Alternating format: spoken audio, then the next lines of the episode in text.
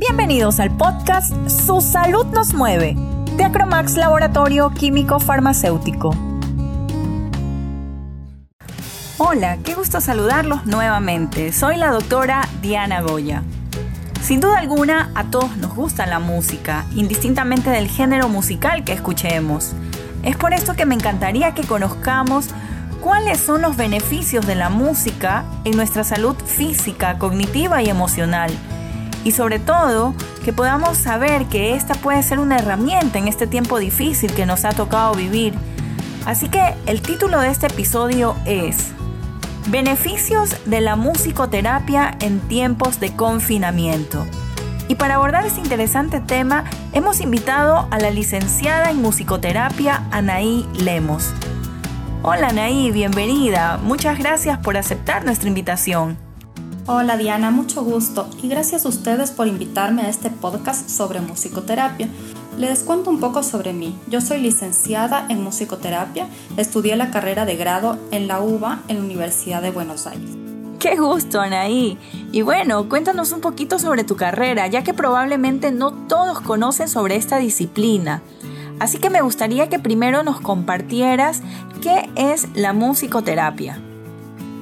Bueno, la musicoterapia es una disciplina que pertenece al área de la salud y que utiliza la música y sus elementos como medio y recurso terapéutico para la promoción, prevención o rehabilitación de las personas en un proceso destinado a mejorar, mantener o restaurar eh, funciones a nivel emocional, psicológico, cognitivo y espiritual del individuo. ¿Podríamos decir entonces, Anaí, que esta es una ciencia nueva ¿O desde cuándo se considera como tal? Porque leía que el ser humano desde la prehistoria ha tenido presente la música, ya que en los ritos mágicos utilizaban el golpeteo rítmico de objetos como medio para la actuación mística. Sí, de hecho es una ciencia, es una disciplina científica que tiene ya un recorrido desde hace mucho tiempo la musicoterapia ha pasado por estadios mágicos, religiosos, filosóficos, científicos. Siempre ha habido como una conciencia de los efectos musicales en las personas y en la sociedad, entendiendo a la música como un lenguaje universal. De ahí ha resultado necesaria la aplicación de la música, por ejemplo, en la curación de pacientes, en la educación, en la expresión de emociones y en otras muchas situaciones y de hecho desde 1950 empieza a tener un rango científico y se imparte como disciplina académica en muchas universidades, centros especializados y organizaciones. Existe en España, en Alemania, en Estados Unidos, en Argentina, que se crea la primera carrera de musicoterapia en la Universidad de El Salvador, más o menos en el año 1967. Anaí, ¿y actualmente cuál es el alcance que tiene la musicoterapia? Es decir, ¿a quiénes podría ser dirigida o en quiénes sería de mayor utilidad? ¿O podría aplicarse a cualquier persona? Bueno, contestando a tu pregunta, la musicoterapia abarca una población muy grande y está destinada a cualquier persona independientemente de su condición musical no es necesario que sepa música para hacer un tratamiento musicoterapéutico. Y se puede realizar eh, musicoterapia en niños, adultos, adolescentes, adultos mayores, con o sin patologías.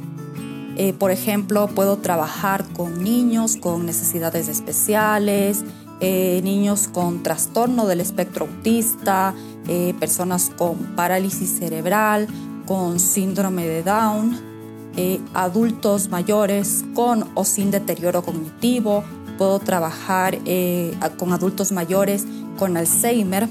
De hecho, la música, digamos, el procesamiento musical es biemisférico y en este sentido abarca como todas las áreas cognitivas. Y el área musical es la única que permanece intacta a pesar de encontrarse en un estadio avanzado de la enfermedad de Alzheimer. Es por eso que se puede trabajar a partir de ahí, por ejemplo, eh, los recuerdos de vida a partir de recordar alguna canción de alguna etapa de la vida. ¿Y cuáles son los beneficios de manera general que pudiéramos obtener con la musicoterapia? El principal es mejorar la calidad de vida de los usuarios, clientes, pacientes, como se los quiera llamar, desarrollar el potencial o reparar funciones del individuo para poder alcanzar la integración inter e intrapersonal, abrir canales de comunicación y expresión, potenciar la capacidad creativa, se trabaja mucho con improvisación, creación de canciones para que puedan expresar emociones, ¿sí? Y restaurar, mantener o mejorar la salud física, emocional y cognitiva, entre muchos otros beneficios que ofrece la musicoterapia. Y los tratamientos obviamente son distintos de acuerdo a la patología y de acuerdo a las necesidades del paciente. Siempre se trabaja en base a sus necesidades, ¿sí?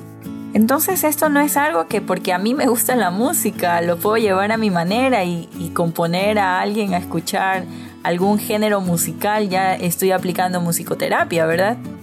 Algo que hay que tener en cuenta es que la musicoterapia tiene que ser ejercida por un musicoterapeuta calificado. Es decir, que haya realizado una licenciatura, una carrera de grado o bien una maestría. Un psicólogo o un músico no están habilitados para hacer musicoterapia. Y ahora, Anaí, me gustaría saber si habría alguna diferencia entre escuchar música y hacer música. Porque particularmente yo, por ejemplo, no toco ningún instrumento, me gusta cantar, pero no soy en lo absoluto un artista. Bueno, la principal diferencia es que cuando yo hago musicoterapia, estoy dentro de un contexto terapéutico, ¿sí? Estoy dentro de un encuadre donde existe un vínculo entre el terapeuta y entre el paciente y se crean objetivos y en base a esos objetivos se realizan intervenciones musicoterapéuticas de acuerdo a las necesidades del cliente. ¿sí? Yo no impongo nunca, eh, por ejemplo, mis gustos musicales, sino que este, el tratamiento se hace en base a la historia musical del paciente. De acuerdo a eso yo trabajo, que puede ser con música editada, con improvisación, creación de canciones, ejecución de instrumentos musicales, el uso de la propia voz y el cuerpo como las principales herramientas, ¿sí? entre otras técnicas de abordaje musicoterapéutico. Entonces, para hacer musicoterapia yo tengo que estar dentro de ese encuadre. ¿sí? No es musicoterapia eh, escuchar solamente música, Claro que trae muchos beneficios, pero no lo convierte en musicoterapia. ¿Y en alguien que no tiene experiencia musical previa, podría aplicarse la musicoterapia? Musicoterapia no es un tratamiento solo para músicos o gente con experiencias musicales. Tampoco es una terapia efectiva para un colectivo determinado. No es una terapia alternativa, sino que es una terapia complementaria se trabaja en interdisciplina junto a otros profesionales de la salud. Tampoco es educación musical, no es una terapia ocupacional o recreacional, no utilizamos música para relajarse, no utilizamos, por ejemplo, flores de Bach, no. Está dentro de un contexto científico, ¿sí? Pertenece al área de la salud. Tampoco implica que yo dé un recetario de piezas musicales, ¿sí? Eh, yo no le puedo decir a una persona, tienes que escuchar esto y con esto te vas a sentir bien, porque no es la idea. Se hace un seguimiento musicoterapéutico, ¿sí? Tampoco es una actividad pasiva, nunca es una actividad pasiva, siempre es o receptiva o activa. ¿Y cómo se escoge el tipo de música a aplicar con cada paciente? Porque tal vez muchos pueden estar pensando que solo se aplica la musicoterapia con algún género musical en particular. No sé, se me ocurre con música clásica, música relajante, o de qué manera llevan la musicoterapia particularmente a cada persona. Es una terapia tampoco que utiliza solo música clásica.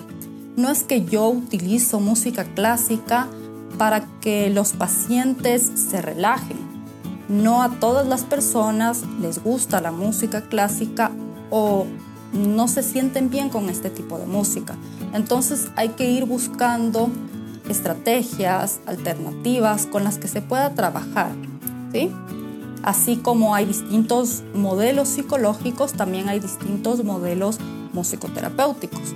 Y tampoco es una terapia que puede ser implementada por cualquier persona. Como dije anteriormente, tiene que ser un musicoterapeuta calificado que haya realizado sus estudios eh, como bien una licenciatura o una maestría.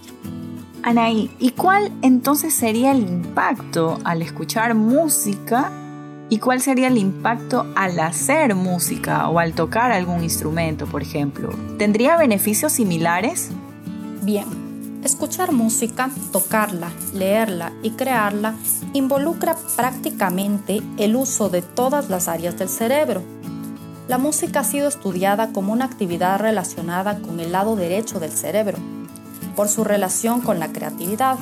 Sin embargo, esto no es cierto Investigaciones con imágenes cerebrales muestran que la música involucra ambos hemisferios, es decir, que el procesamiento musical es bihemisférico, como se explicó anteriormente.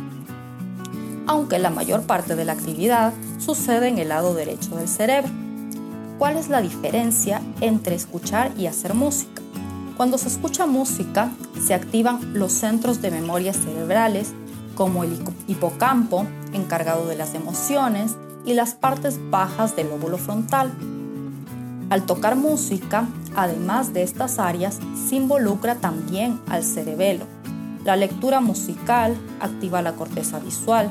Escuchar o recordar letras de canciones, por ejemplo, activa los centros del lenguaje en los lóbulos frontal y temporal.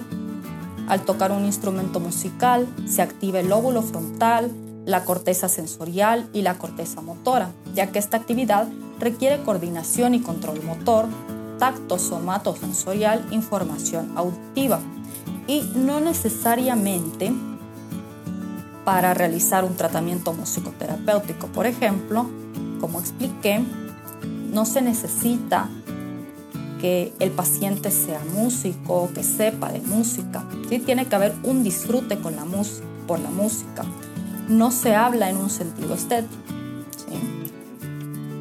La neuroplasticidad, como sabemos, es una característica especial del cerebro.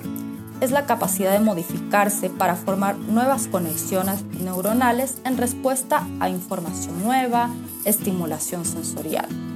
Debido a esta neuroplasticidad, la música puede influir en la capacidad de aprendizaje, incrementando el tamaño de la corteza auditiva y motora, es por ello que la musicoterapia tiene muchos beneficios y mucho alcance en distinta población. Anaí, y respecto a esta difícil situación que nos ha tocado vivir a todos por el confinamiento, probablemente las personas más afectadas o vulnerables a nivel emocional podrían ser nuestros niños y adultos mayores puesto que al no poder salir a jugar, por ejemplo, libremente los niños, o en el caso de las personas mayores que no pueden recibir visitas o no pueden salir, pues se sienten tristes, deprimidos o con ansiedad. ¿Qué podríamos hacer desde casa para poder darles un soporte emocional?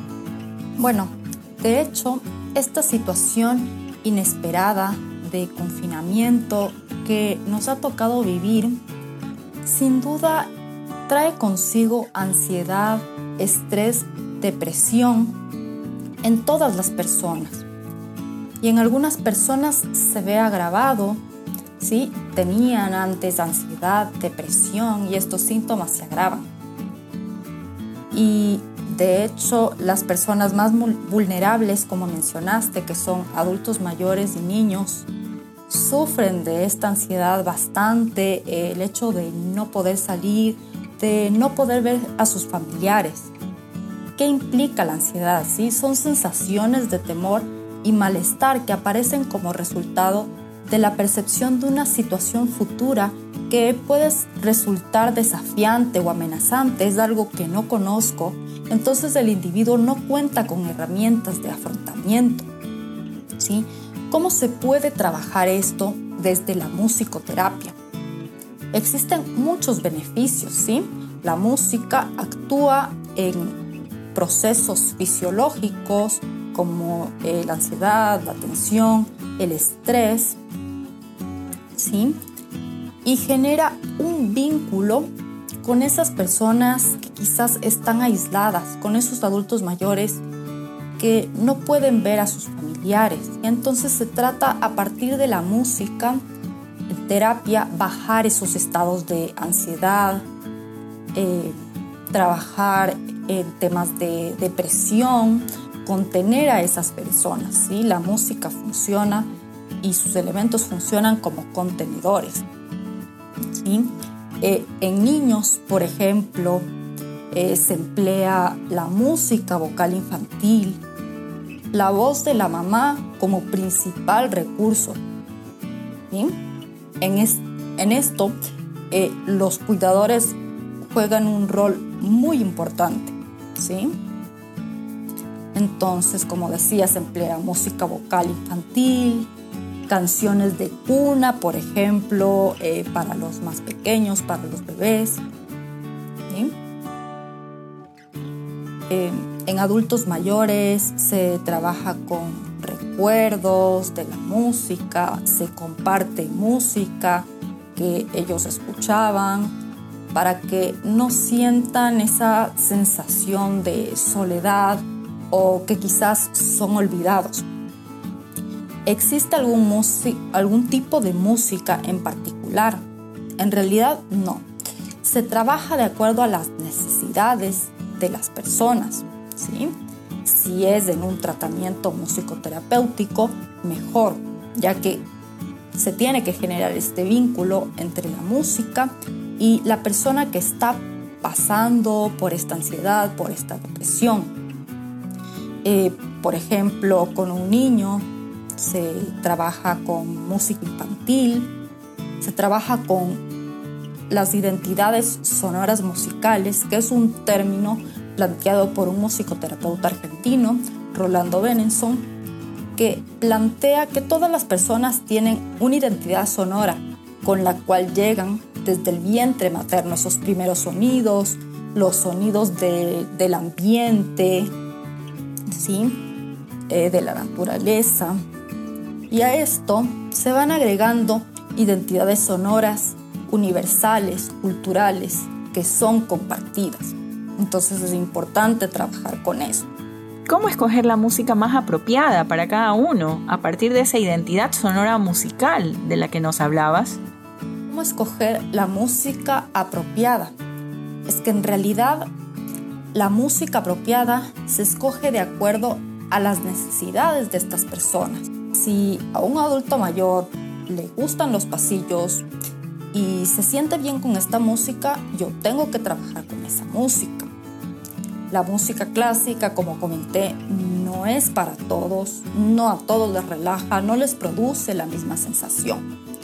Y de vuelta en musicoterapia, no se trata de que la música, si bien te relaja cuando escuchas música solo, en musicoterapia ese no es el objetivo principal, sino mejorar la calidad de vida de las personas a través de distintas intervenciones.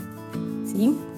Si hay una persona que, por ejemplo, le gusta el reggaetón, yo no puedo imponer mis gustos, tengo que trabajar con esa música y a partir de ahí, de ahí ver qué objetivos saco, y qué conclusiones saco, qué está escuchando esa persona, eh, qué quiere expresar a través de la letra que escucha.